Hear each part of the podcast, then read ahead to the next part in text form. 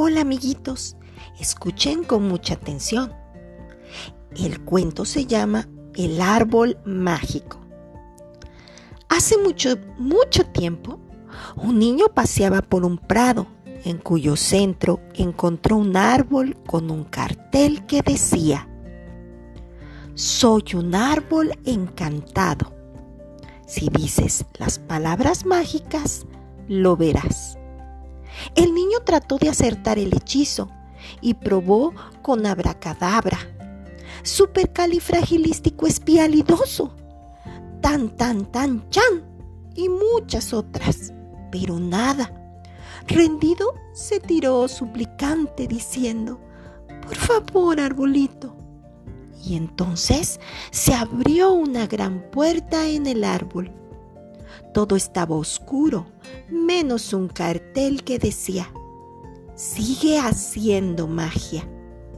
Entonces el niño dijo, gracias arbolito, y se encendió dentro del árbol una luz que alumbraba un camino hacia una gran montaña de juguetes y chocolates.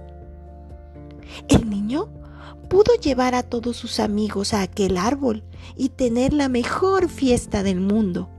Y por eso se dice siempre que por favor y gracias son las palabras mágicas. Vamos a trabajar el cuento ahora que está reciente. ¿Has notado el efecto que expresiones como por favor y gracias provocan en la gente? Gusta? ¿Cómo lo describirías? Mamá, papá, comenta con tu hijo la alegría que se siente cuando la gente nos trata con buenos modales y pídele que recuerde a los alumnos que usen también estas palabras con él. Fomentar los buenos modales entre todos los miembros de la familia, apliquen esta regla siempre y sin excepciones y verán cómo mejora el ambiente.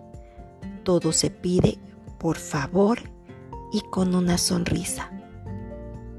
Hasta pronto mis queridos alumnos.